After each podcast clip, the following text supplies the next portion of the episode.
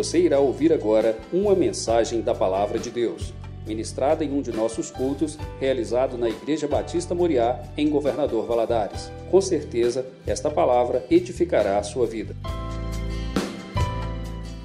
Vou abrir a sua Bíblia, livro de Atos, capítulo 12.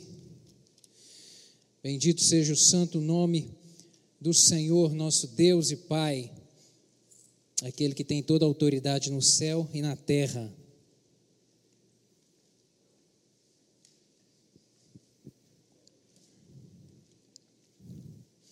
Livro de Atos, capítulo 12, a partir do verso 1.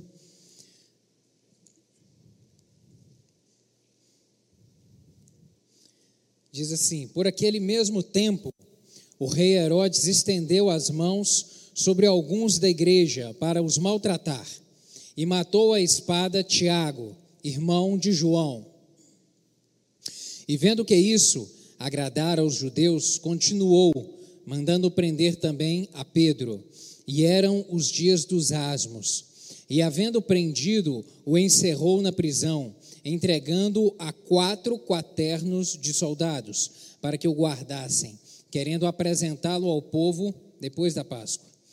Pedro, pois, era guardado na prisão, mas a igreja fazia contínua oração por ele a Deus. E quando Herodes estava para o fazer comparecer, nessa mesma noite, estava Pedro dormindo entre dois soldados, ligado com duas cadeias e os guardas diante da porta guardavam a prisão. E eis que sobreveio o anjo do Senhor, e resplandeceu uma luz na prisão, e tocando a Pedro no lado, despertou, dizendo: Levanta-te depressa. E caíram-lhe das mãos as cadeias. E disse-lhe o anjo: Singe-te e ata as tuas sandálias. E ele o fez assim. Disse-lhe mais: Lança as costas a tua capa e segue-me e saindo o seguia, e não sabia que era real o que estava sendo feito pelo anjo, mas cuidava que via alguma visão. E quando passaram a primeira e a segunda guarda, chegaram à porta de ferro que dá para a cidade, a qual se lhes abriu por si mesma. E tendo saído, percorreram uma rua, e logo o anjo se apartou dele. Verso 11: Pedro, tornando se disse: Agora sei verdadeiramente que o Senhor enviou o seu anjo e me livrou da mão de Herodes e de tudo o que o povo dos judeus esperava. Amém? Vamos orar, vamos pedir ao Senhor que aplique esse texto no nosso coração e que o Espírito Santo fale conosco nessa hora. Pai, nós te damos graças porque tu és Deus de poder, Deus de misericórdia, Deus de graça, Deus fiel, Deus bom, eternamente bom.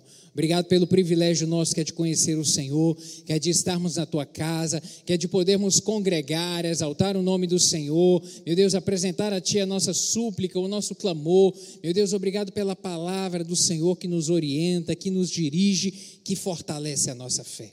Deus, e nessa noite eu lhe peço que essa palavra produza fé no coração dos meus irmãos aqui, em nome de Jesus, que fortaleça a fé de cada um deles. Fala conosco, Espírito Santo, pois nós desejamos ouvir a tua doce voz.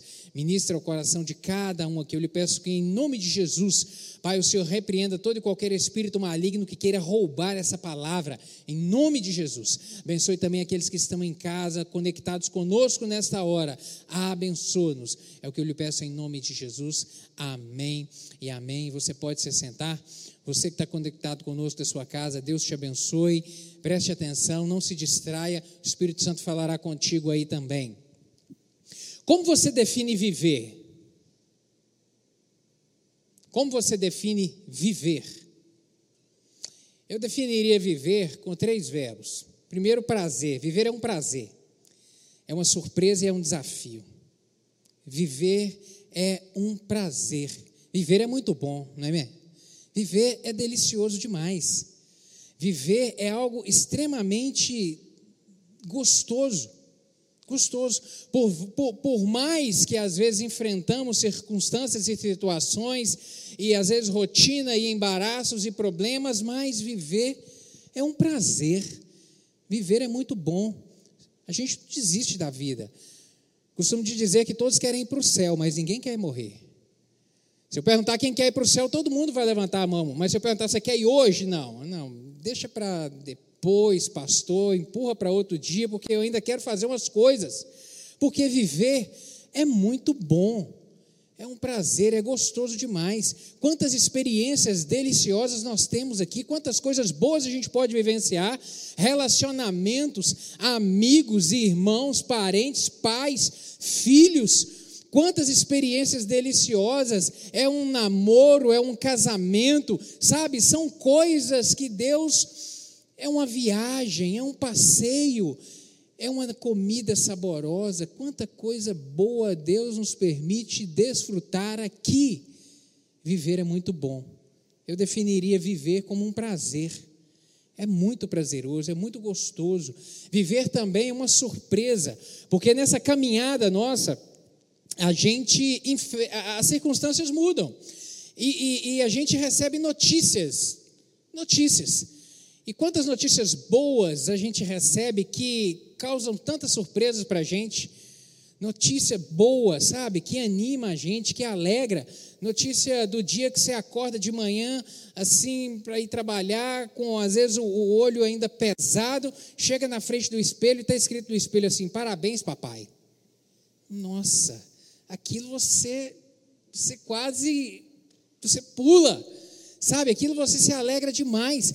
Sabe, quanta notícia que a gente recebe, sabe, uma carta, um e-mail, uma notícia boa, uma, uma promoção, sabe, a notícia que vamos nos casar, ou de repente aquele que está, sabe, reunido e aí chega a filha e fala: Olha, estou grávida. E aí, aquele bebê que agora vai nascer, sabe, aquele casamento que estava consolidado, que agora estavam desejando um filho, aí vem um filho para poder alegrar um casamento, para poder trazer alegria para os, para os pais que agora se tornam avós. Que surpresa boa, que coisa gostosa. A vida proporciona isso, surpresa. Mas não só surpresas boas, por vezes surpresas não tão boas. Surpresas ruins também. A notícia de um aviso prévio que chega, a notícia do título protestado no banco, às vezes a notícia de um resultado de exame que o diagnóstico é um tumor, sabe? Às vezes notícias ruins, notícias que, que, que, que causam uma surpresa, mas uma surpresa muito desagradável que se pudesse adiar, empurrar, não receber essa notícia, como eu queria não receber aquela ligação daquele dia, aquela ligação do hospital que estava falando: olha, traz os documentos. Como eu não queria ter recebido aquele telefonema. Surpresas. Quantas surpresas ruins que às vezes nós temos. E em razão dessas surpresas também, a vida se torna um desafio se torna um desafio para viver coisas boas, porque quando vai nascer uma criança, quando chega agora um casamento que vai iniciar, é um desafio novo. Agora é uma nova caminhada, agora é um tempo novo, mas também é um tempo novo quando a surpresa é ruim. Porque agora o desemprego chegou, agora a, a, crise financeira se instalou, agora é um novo desafio, agora é viver de uma maneira diferente. Agora é viver de um modo diferente. A gente vai ter que fazer uns ajustes aqui. Agora vai, de repente, começar uma rotina de hospital, de tratamento. Mudou. Um desafio novo. Viver. Viver. É um prazer, é uma surpresa, mas também é um desafio muito grande. Muito grande. E, e, e nesses momentos de desafios difíceis, por vezes, eles têm a capacidade, quando eles são prolongados, de roubar a paz, de causar uma angústia, de causar uma dor. Às vezes, a encrenca é grande. Às vezes, não, às vezes se olha para frente não se enxerga luz no fim do túnel. Momentos da vida que às vezes passamos por problemas que nos levam ao ponto, às vezes, até de querer desistir, de, de acreditar ou de imaginar que não tem mais solução que não vai ter jeito, que parece que não há mais esperança, que esse é um caso perdido, sabe? Que não há o que fazer, que o leite está derramado. Há momentos assim, momentos que deparamos com portas fechadas. e que aos nossos olhos elas são impossíveis de serem abertas. Eu não tenho como abrir essa porta, eu não tenho como passar por isso, passar por essa circunstância, passar por esse momento. Para mim é insuperável. Há momentos assim, há momentos que parece que não tem jeito, mas nessa noite eu quero te lembrar. Eu quero te lembrar que algo, de algo que você já sabe, que há poder na oração. Há poder na oração. Você pode dizer amém por isso? Há poder na oração. Há poder na oração, querido. A oração ela tem a capacidade de mudar. Ela tem a capacidade de transformar, ela tem a capacidade de mover o sobrenatural. Há poder na oração. A Bíblia ela nos instrui e nos orienta a nós orarmos. Orarmos no nosso particular, orarmos na nossa individualidade, orarmos dentro da nossa casa, dentro do nosso quarto. O Senhor Jesus Cristo disse isso, Mateus capítulo 6, verso 6. Ele falou: Mas tu, quando orares, entra no teu aposento e fechando a tua porta, ora teu pai que está em secreto, e teu pai que vê em secreto te recompensará publicamente. Ora, ora, dobre os seus joelhos, clame ao Senhor, peça, peça, bata na porta. Mas também ela diz que nós devemos orar em coletivo, não somente no individual, mas orarmos em coletivo. Apóstolo Paulo diz isso Tiago capítulo 5, verso 16. Ele fala: Confessai as vossas culpas uns aos outros, e orai uns pelos outros, para que sareis. A oração feita por um justo pode muito em seus efeitos. Tiago afirma isso, Tiago capítulo 5, verso 16. A oração de um justo pode muito em seus efeitos. Orai uns pelos outros. Ei, clame, clame, clame junto, reúna para orar, compartilhe as necessidades, compartilhe, ore junto, ore uns pelos outros, ore de mãos dadas, abrace, clame junto. Não somente na individualidade, mas também Tiago vem nos, nos instruir e nos ensinar e nos incentivar a orar uns pelos outros, a orarmos em coletivo. Essa passagem aqui de Atos, esse trecho, esse episódio aqui, vem falar de uma forma muito precisa para a gente a respeito do poder que há na oração e da relevância que ela ocupa ou que ela deve ocupar na vida do cristão, para que realmente ele possa viver sobre um aspecto novo, sobre uma ótica nova, sobre uma visão diferente, que é a visão da fé. A visão da fé. Deixa eu te contextualizar aqui. Atos capítulo 12. Os personagens desse, desse episódio. Há alguns personagens aqui, três personagens. Herodes é o primeiro deles. Herodes, na verdade, refere-se a uma dinastia de reis, não somente a um rei, mas a uma dinastia de reis. O primeiro deles é Herodes o Grande, que iniciou essa dinastia. Esse Herodes o Grande é aquele lá do tempo de quando Jesus nasceu. Aquele que, quando Jesus nasceu, determinou que fossem mortos as crianças, os meninos de até dois anos de idade, ali da região de Belém. Porque ele havia sido avisado pelos magos. Lembra que o rei Jesus nasceu, que o rei, o Messias, estava nascendo? havia nascido e os magos vieram para adorar, eles conversaram com Herodes. E aí Herodes mandou que fossem que matassem as crianças, fossem mortas as crianças. Aquele foi Herodes o Grande. A Bíblia registra um outro Herodes também, os filhos desse, desse Herodes o Grande. Herodes Filipe, Herodes Antipas, Herodes Filipe e Herodes Antipas. Herodes Filipe é aquele que era casado com Herodias. E, e o seu irmão, Herodes Antipas é aquele que tomou a mulher, que tomou Herodias, tomou a mulher da sua irmã para si. E no meio desse triângulo amoroso aí surge a figura de João Batista, que aparece ali nos evangelhos e condena essa postura de Herodes Antipas. Fala que ele não deveria ter feito isso. E em razão disso, Herodias, para não perder a, sua pose, a sua posição, com receio disso, manda matar, pede que seja morto João Batista, e João Batista tem a cabeça dele cortada em razão desse triângulo amoroso aqui. Há outro Herodes também, Herodes Agripa I, que é esse daqui, desse tempo aqui, de Atos capítulo 12. Esse Herodes Agripa I, que é neto de Herodes o Grande, que foi o que mandou matar Tiago e que mandou prender é, a Pedro.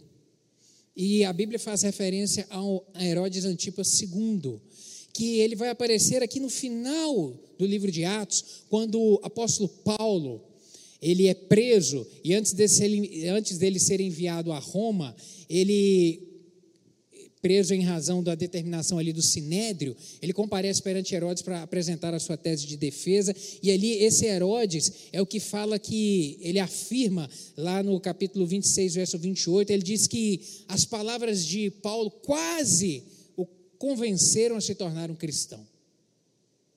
Que oportunidade ele perdeu? Fala sério, que oportunidade ele perdeu? Quase, quase convenceu. Então a Bíblia faz referência a alguns Herodes. Esse trecho aqui, essa passagem, vê, eh, nós vemos também Tiago, Tiago que foi morto por determinação de Herodes. Esse Tiago aqui é o irmão de João, que foram discípulos de Jesus, chamados Boanerges, filhos do trovão, que falavam com ímpeto, homens impetuosos, e que junto com Pedro eram ali aquele grupo mais íntimo de Jesus, conviveram, viveram experiências extraordinárias e viveram inclusive experiências que os outros discípulos não viveram. Eles viveram, por exemplo, a experiência da, da, de, de presenciarem a ressurreição da filha de Jairo.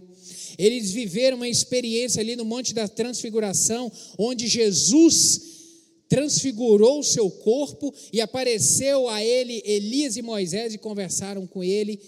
Esse trio estava lá, eles viram isso. E eles também estavam presentes com Jesus no momento ali, aquele momento derradeiro antes de Jesus ser preso, lá no jardim do Getsemane quando Jesus estava orando, aquela noite terrível, eles estavam lá junto com ele. Esses homens viveram algumas experiências extraordinárias que os outros não viveram. E eu vejo com isso, querido, que quanto mais próximo de Jesus nós estamos, mais experiências extraordinárias a gente vivencia. Quanto mais próximo de Jesus, preste atenção nisso, quanto mais próximo de Jesus nós estamos, mais experiências extraordinárias nós vivenciamos. Porque perto de Jesus, o sobrenatural acontece. Perto do Senhor, sabe, o extraordinário acontece, querido. Entenda isso. Entenda isso. Todos os dias, ao pisar os seus pés no chão, diga isso ao Espírito Santo. Senhor, me ajude a caminhar perto do Senhor nesse dia. Me ajude a caminhar para eu poder ver milagre. Perto de Jesus tem milagre. Perto de Jesus tem porta aberta. Perto de Jesus tem cura. Perto de Jesus tem ressurreição. Meu querido, diga isso todos os dias. Decida caminhar dessa maneira, perto de Jesus. E nós vemos aqui Pedro. Pedro, que foi capturado aqui e foi preso a mando de Herodes. Mas seguindo aqui essa história, para você compreender, Pedro aqui estava preso. Qual que era o contexto, o momento aqui? O momento aqui da prisão, o texto diz no versículo 3 que era o tempo da festa dos asmos, a festa dos pães asmos. Essa festa era uma festa que tinha sete dias de duração e ela acontecia antes da festa da Páscoa. Então ele determinou que, que fosse preso, Pedro, naquele momento, e Pedro estava preso, esse era o momento. Ele estava encerrado na prisão, verso 4 diz isso. Ele estava entre quatro quaternos de soldados, ou seja, eram 16 soldados romanos que estavam guardando ele. Ele estava, e a finalidade era apresentá-lo ao povo. Essa, essa, essa expressão, apresentá-lo ao povo, significava levá-lo a julgamento, condená-lo à morte. Era isso que significava apresentá-lo. Ele estava sendo guardado na prisão apenas para poder ser julgado, condenado à morte. Era esse o fim estipulado aqui. E nessa noite ele estava dormindo. O texto diz aqui, a partir do no verso 6, que ele estava dormindo entre dois soldados. Ele estava acorrentado entre dois soldados, dentro de uma cela. Essa cela havia uma porta. Na porta da cela tinham mais dois soldados. E haviam outros doze soldados guardando o resto da prisão. Esse era o contexto aqui. Agora, por que tanta precaução? Já imaginou isso? Já pensou sobre isso? Por que tanta precaução para guardar um homem só? Herodes não era bobo. Herodes, ele já, ele já tinha ouvido falar a respeito da história de Jesus. Lembra? A respeito de Jesus, que quando que estava sendo guardado por dois soldados à porta do túmulo e que de repente ele sumiu. Ele sumiu. Herodes ficou sabendo dessa história. Certamente, dentro do reinado ali, essa história foi comunicada. Jesus sumiu. ressuscitou, e naquele momento de pavor, os guardas fugiram por causa do anjo que apareceu. Herodes não queria que isso acontecesse de novo. Herodes não queria que algumas coisas sobrenaturais acontecessem. E ele sabia, e ele estava com essa cautela, porque um pouco antes, volta a sua, a, a, algumas folhas aí no capítulo 5, você vai ver que esse mesmo fato aconteceu alguns dias atrás. Capítulo 5, a partir do verso 17 de Atos, diz assim: acompanhe aí.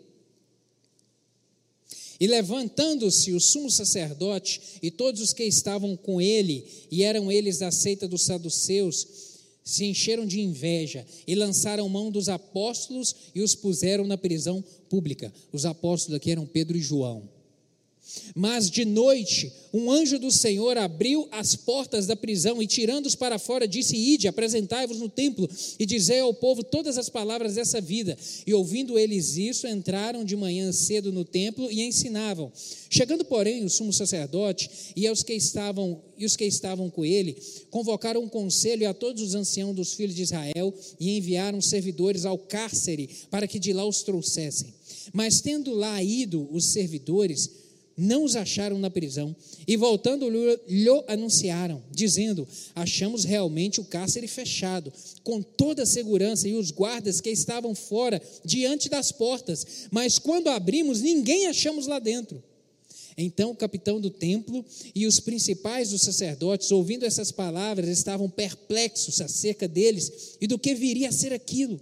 E chegando um, anunciou-lhes, dizendo: Eis que os homens que encerrastes na prisão estão no templo ensinando ao povo. Era Pedro e João. O milagre havia acontecido lá atrás. Deus havia libertado lá atrás. Eles estavam presos, na, eles estavam presos dentro de uma cela e, e de uma maneira sobrenatural saíram de lá. Herodes achou pouco prendê-los na cela, mandou colocar dois guardas algemados do lado de Pedro. Agora eu quero ver sair. Agora eu quero ver. Ele estava com cautela. Ele sabia que alguma coisa poderia acontecer, ele queria evitar problemas. Ele queria, na verdade, que a sua popularidade aumentasse com a morte de Pedro. Mas Deus pensava diferente. E Deus decidiu diferente. E a libertação aconteceu. A narrativa, a história segue aqui. Foi na noite anterior na noite anterior ao dia designado para o julgamento, nós vemos isso aqui no verso 6 do capítulo 12, vai falar que na noite anterior ao dia designado para o julgamento, Herodes propôs matar Pedro, mas Deus decidiu libertá-lo. E meu querido, entenda isso, entenda isso podem tramar, podem pensar a seu respeito o que for, podem imaginar, podem fazer cálculos, podem fazer prognósticos, podem imaginar o que quiser a respeito de você, meu querido, mas a primeira e a última palavra a respeito do cristão, a respeito do filho de Deus pertence é ao Senhor. A primeira e a última palavra a respeito da sua vida pertence não às pessoas, mas pertence a Deus. Você pode dizer um glória a Deus por isso? A primeira e a última palavra da sua vida pertence ao Senhor. O controle pertence ao Senhor, meu querido. E nós vemos isso aqui, que o controle pertence a Deus. E esse Senhor decidiu no último momento, no último momento, no limite, a promover essa libertação. No limite. Querido, sabe o que, é que eu vejo com isso? Que Deus não chega atrasado. Deus não perde o trem, como a gente fala aqui. Deus não perde o trem. Deus não perde o time. Deus não chega atrasado nos compromissos dele, meu querido. Aquilo que está na agenda do Senhor, aquilo que é propósito do Senhor para a minha vida e para a sua vida, não chegará tarde. Não chegará tarde, chegará na hora certa, no tempo certo, porque o tempo pertence a Deus, o controle pertence a Deus, o domínio pertence a Deus. O tempo não é nosso.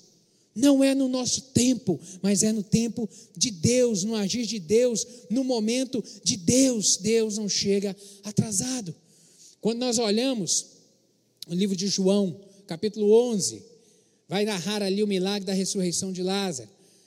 Maria e Marta, irmã do defunto, quando Jesus chega, vem chorar com Jesus, dizer: Jesus, se o Senhor tivesse aqui, nosso irmão não tinha morrido. E elas estavam certas. Se Jesus estivesse ali, certamente ele teria curado Lázaro. Certamente ele teria curado Lázaro com uma palavra, como muitos milagres de cura Jesus havia feito, operado, certamente. Mas o propósito de Jesus não era curar. O propósito de Jesus era ressuscitar. Ele só não comunicou isso com ninguém.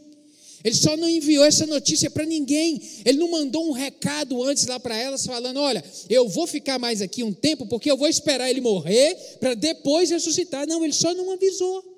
Mas o propósito dele era esse. Ele não chegou atrasado. Na ótica delas, Jesus chegou atrasado porque elas esperavam a cura. Mas Jesus não queria curar. Jesus queria ressuscitar. Jesus queria fazer algo diferente que elas desconheciam, que elas não imaginavam, querido. Por vezes é assim na minha vida e na sua. Nós questionamos, Deus, onde está a resposta? Deus, eu estou clamando, Deus, eu estou orando, eu estou fazendo campanha, eu estou perseverando na oração, mas eu não estou vendo, Deus, a coisa está afunilando, Deus. Deus, a, a coisa está se fechando. Deus, a água já está aqui no pescoço. Deus, daqui a pouco eu não consigo mais respirar. Querido, Respire fundo. Aguarde. Deus vai agir. Respire fundo. Fala para quem está do seu lado. Respire fundo. Aguarde. Deus vai agir. Deus vai agir. Deus vai operar, meu querido. Deus vai manifestar. Creia nisso, em nome de Jesus. Creia nisso. Deus não chega atrasado. Ele tem o domínio de tudo. E aqui nós vemos no verso 7 que um anjo tocou a Pedro e disse: Vamos um anjo tocou. Deus decidiu naquela hora operar através de um anjo. Deus tem um jeito dele de agir. O Senhor poderia ter feito de inúmeras maneiras esse milagre de livramento aqui, mas ele decidiu agir através de um anjo. Entenda isso. Deus tem sempre o jeito dele, e o jeito dele nem sempre será aquilo que você imagina.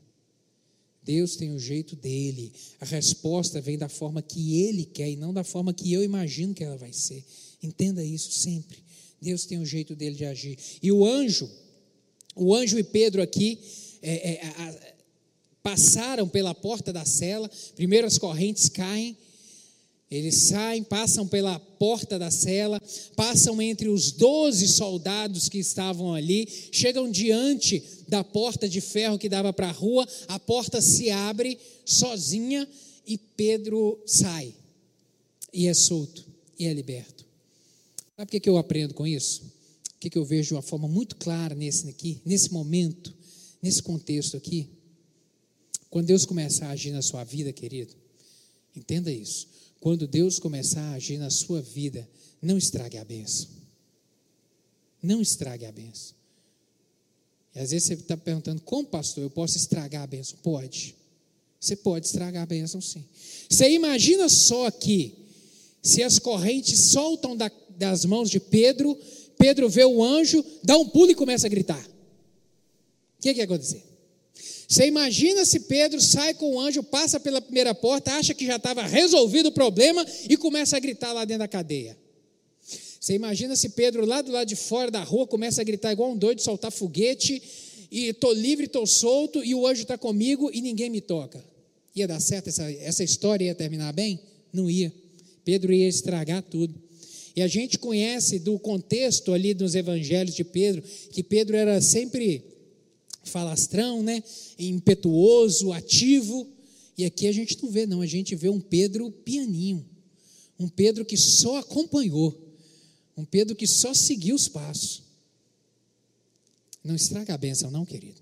Quando o Senhor começar a mover as coisas na sua vida, quando o Senhor começar a abrir as portas, quando o Senhor começar a mudar a sua sorte, quando o Senhor começar a mover o sobrenatural a seu favor, seja discreto. Seja discreto. Seja discreto. Sabe? Até que a bênção seja completa. Seja discreto. Até que tudo se materialize. Seja discreto. Guarde em silêncio. Guarde em silêncio. Por quê? Porque nem sempre a bênção ela acontece de forma instantânea. Nem sempre é instantâneo. Por vezes Deus decide agir por meio de um processo começa a agir na sua vida aos poucos, começa a abrir a porta e a abençoar aos poucos de maneira gradativa. Não porque ele não pode fazer tudo, não, ele tem poder, mas é porque você não pode, não aguenta receber tudo. É porque ele quer, não a, a finalidade, você precisa de entender isso que a finalidade da bênção de Deus não é simplesmente resolver o meu e o seu problema, resolver um problema de enfermidade ou uma crise financeira, não. O propósito de Deus é trabalhar na minha vida e na sua para nos tornar homens e mulheres de Deus, homens e mulheres com a fé madura, com uma experiência com Ele maior. É essa a finalidade do agir do Senhor. E às vezes o Senhor começa a agir e Ele vai agir por meio de um processo. E processo demora tempo. Às vezes o tempo pode ser algumas horas, alguns dias, um mês ou anos. Mas quando o Senhor começar a agir, seja discreto. Seja discreto até a bênção se manifestar por inteiro, até a revelação do Senhor ser completa por inteiro. Aguarde, aguarde com discrição. Aguarde. Porque às vezes é você que precisa ser. O Senhor precisa trabalhar em você para amadurecer você, para depois te entregar a bênção por inteiro. E às vezes as pessoas não entendem isso. E a necessidade, às vezes, de comunicar, de ir para a rede social, e de falar, e de mostrar, acaba estragando e melando a bênção, que ia receber por inteiro, mas estragou a bênção, estragou a bênção. Seja discreto, querido, seja discreto. Uma outra coisa, não limite a bênção.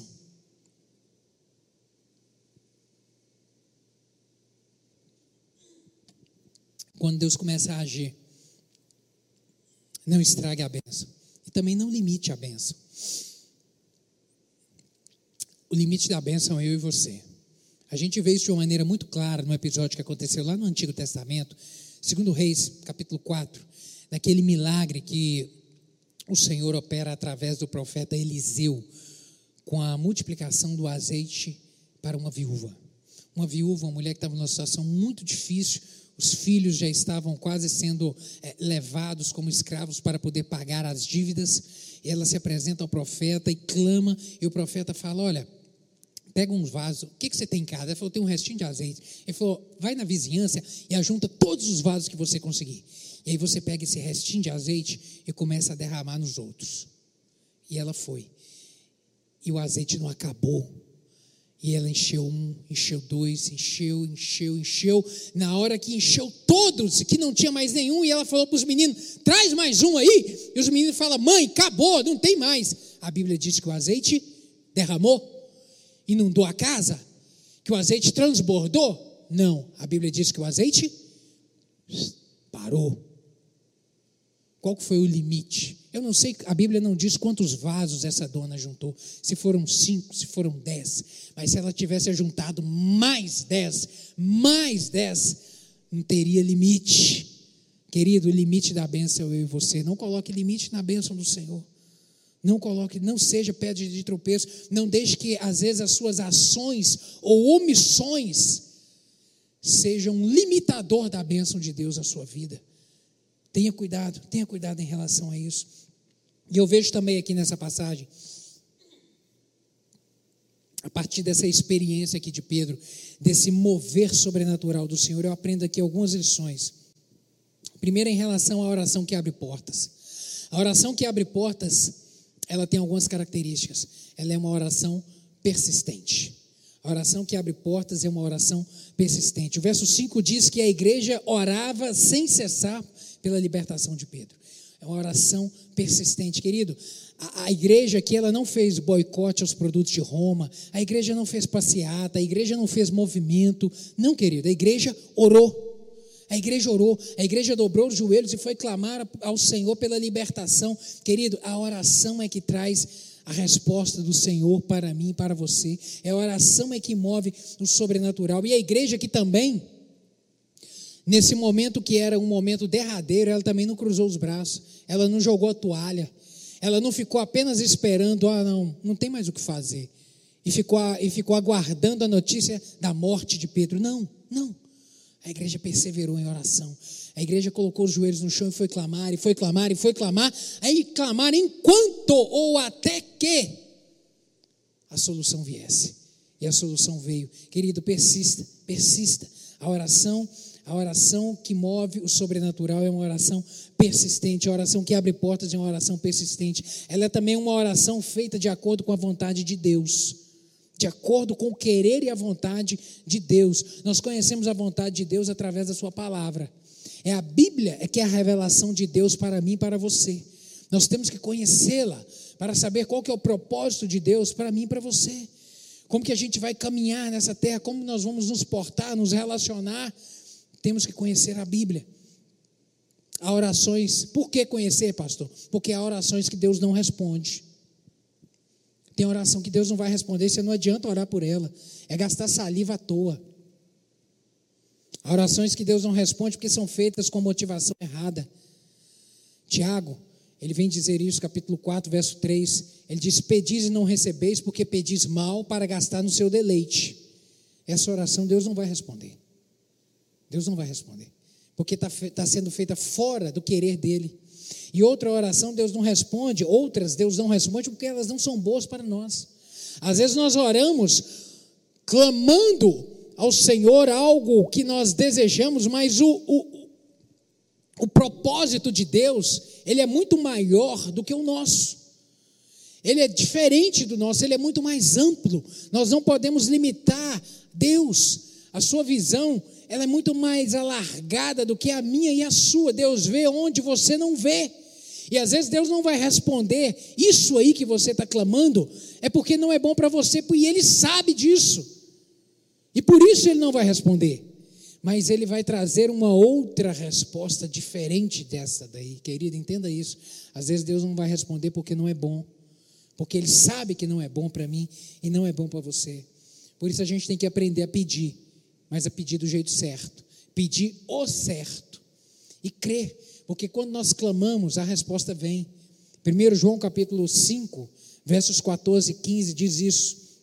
E esta é a confiança que temos para com Ele, que se pedimos alguma coisa segundo a Sua vontade, Ele nos ouve. E sabemos que Ele nos ouve quanto ao que lhe pedimos. Estamos certos de que obtemos os pedidos que lhe temos feito. Deus responde, querido. Crê nisso. Deus responde, Deus responde. Uma outra coisa que eu vejo nesse texto aqui é que Deus pode fazer novamente. Deus pode fazer de novo. Repete isso aí, repete comigo. Deus pode fazer de novo. Deus pode fazer de novo. Deus pode fazer de novo. De novo. Nós lemos aqui no capítulo 5 de Atos. Nós vimos lá que Pedro estava preso. E Deus operou um milagre lá e tirou ele da prisão. Capítulo 12, nós vemos ele de novo preso. De novo condenado à morte. De novo com uma sentença que seria de morte para ele. Um destino de morte, um destino de dor, de sofrimento. E de novo, Deus operou. De novo Deus entrou com a providência, de novo, querido, entenda isso. Se o problema surgir de novo na sua vida, Deus tem poder para poder trazer solução. Entenda isso. Se a tempestade levantar, se o mar se agitar, Deus tem poder de novo para acalmar o vento, para acalmar a tempestade. Em nome de Jesus, creia nisso, meu querido. Que há poder no nome do Senhor, não há limites para o agir dele na sua vida. Às vezes você está com o coração sobressaltado, angustiado, meu Deus, mas de novo esse problema, Senhor Senhor, mas de novo isso? Por que isso novamente, querido? Descanse no Senhor. Se o problema veio de novo, a bênção também virá de novo. Amém? A bênção também virá de novo. A resposta do Senhor também virá de novo para a sua vida. Creia nisso. Se você precisa de outro milagre novamente, Deus pode fazer outro milagre. E por último, eu vejo aqui que quando o povo de Deus se reúne para orar, o sobrenatural acontece. Quando o povo de Deus se reúne para orar, o sobrenatural de Deus acontece. O verso 5 vai dizer aqui: E Pedro, pois, era guardado na prisão, mas a igreja fazia o quê? Contínua oração. Contínua oração, quando o povo de Deus se reúne para orar, meu querido, o sobrenatural acontece, o extraordinário de Deus acontece. Nós vemos isso aqui na palavra do Senhor, inúmeros eventos assim. Enquanto a igreja orava, o Espírito Santo desceu no dia de Pentecoste. Enquanto a igreja orava, eles foram cheios do Espírito Santo enquanto oravam. Enquanto a igreja orava aqui, Deus promoveu a libertação na vida de Pedro. Enquanto a igreja orava, Paulo foi tendo vitórias no seu ministério, nas viagens que ele prosseguia. Inúmeros exemplos nós temos de enquanto a igreja orava, Deus ia agindo. Nós vemos isso, nós temos experiência dos nossos dias, dos nossos dias. Enquanto nós estávamos orando aqui, pastora Georgia na UTI, num estado crítico, enquanto nós estávamos orando, Deus operou o um milagre, Deus curou. Nós vimos isso aqui na vida do irmão Alisson, entubado, desenganado pelos médicos, um estado terminal difícil, mas enquanto a igreja orava, Deus enviou um anjo com a provisão lá no hospital para poder ressuscitar ele, para poder dar vida a ele novamente e levantar ele daquele leite de morte. Enquanto a igreja orava, os irmãos foram tendo Covid no ano de 2020, no ano de 2021, mas os casos graves não foram evoluindo e Deus foi tendo misericórdia, porque enquanto a igreja orava, Deus foi agindo. Creia nisso. Enquanto a igreja do Senhor ora, meu querido, Deus responde, o extraordinário acontece, Deus move de uma maneira sobrenatural. Não desista de orar, querido. Não desista de orar, não desista de orar, e não desista de orar no individual, mas também no coletivo. Não desista. Por isso nós incentivamos aqui às quartas-feiras a corrente de oração, porque nós cremos de um poder sobrenatural do Senhor quando nos reunimos para orar em coletivo, quando nos reunimos na casa do Senhor para trazer a nossa súplica ao altar do Senhor, quando vemos clamar a oração nessa casa, Deus move no sobrenatural. Creia nisso. Deus age, Deus move. Não deixe de vir à casa do Senhor para poder orar. Amém, meu querido. Quanto nós aprendemos aqui do poder da oração. Eu gostaria de orar contigo nessa hora. Coloque-se de pé.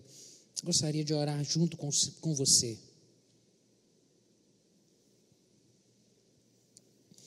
De repente, como eu disse, a vida é um prazer, viver é um prazer, viver é uma surpresa e é um desafio. E de repente, nesse momento, você está vivendo um momento de desafio de repente você pode estar cansado.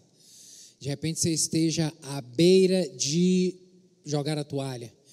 De repente você está vivendo um contexto aí de uma angústia muito grande, de uma ausência de possibilidades na sua frente, sem visualizar portas, sem visualizar possibilidade de abertura de portas. De repente tem uma, um, um imenso portão de ferro à sua frente, como tinha ali para Pedro. De repente você está com as suas forças já esgotando, uma angústia na alma, e você está na iminência de desistir dessa caminhada. Em nome de Jesus, eu quero orar contigo que está nessa situação. Há poder no nome de Jesus. Nós vemos aqui o sobrenatural de Deus acontecendo quando eles decidiram orar pelo Pedro, quando a igreja se reuniu para clamar. E de repente hoje você precisa de um sobrenatural, de um extraordinário de Deus na sua vida.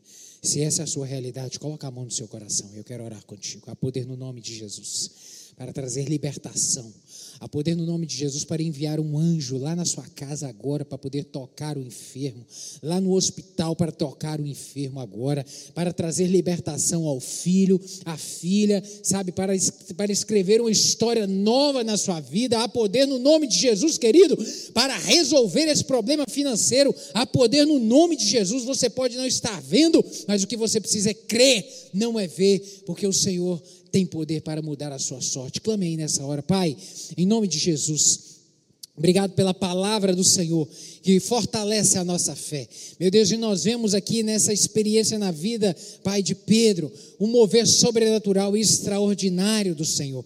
Deus, eu lhe peço que o Senhor faça o mesmo na vida dos meus irmãos aqui, naqueles que estão presentes aqui, naqueles que estão conectados conosco. Meu Deus, o Senhor conhece a dor, a angústia da alma, a necessidade, a súplica, o choro. Meu Deus, entra com a tua provisão nessa noite em nome de Jesus. Quebra as cadeias, meu Deus, aquelas que estão prendendo, impedindo de prosseguir, de levantar, de caminhar, de ir para frente, desfazem em nome de Jesus. Meu Deus, envia o anjo do Senhor com a resposta para tocar, para operar o milagre. Meu Deus, porque há poder na oração, há poder na oração. Nós cremos que o Senhor opera, que o Senhor trabalha enquanto nós clamamos. Meu Deus, por isso, em nome de Jesus, seja a graça e a bênção do Senhor sobre a vida de cada um dos meus irmãos, é o que eu lhe clamo em nome nome de Jesus. Amém e amém.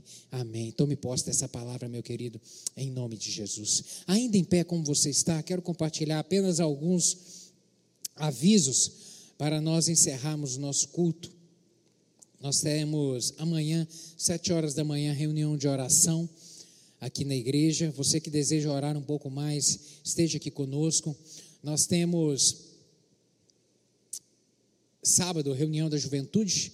Reunião, culto dos jovens no sábado às 7 horas da noite. Domingo, 9 horas da manhã, escola bíblica dominical. Estaremos aqui estudando juntos a palavra do Senhor.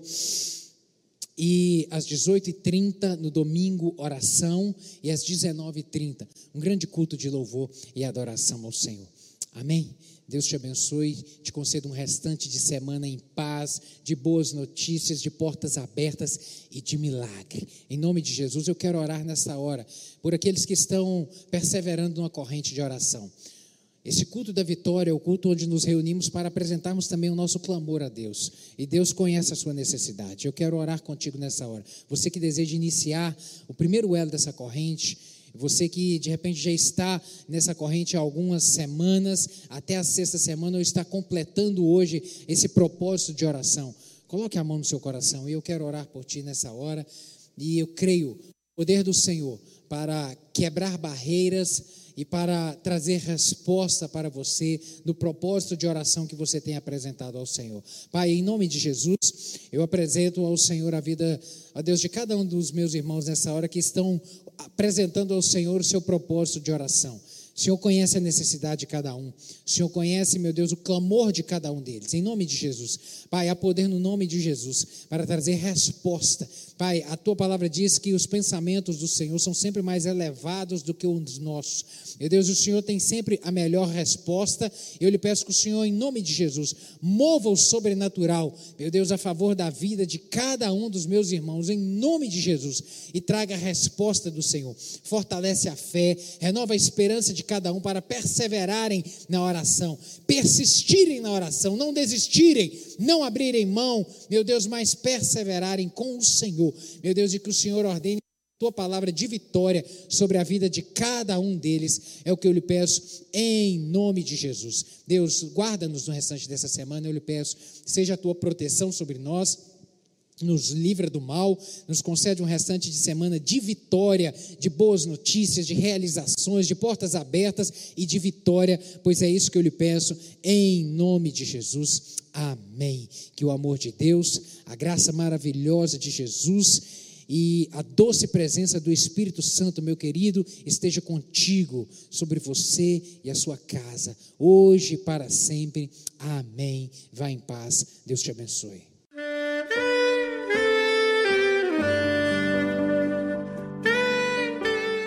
Querido amigo, Deus se interessa por você. Ele conhece as circunstâncias atuais da sua vida.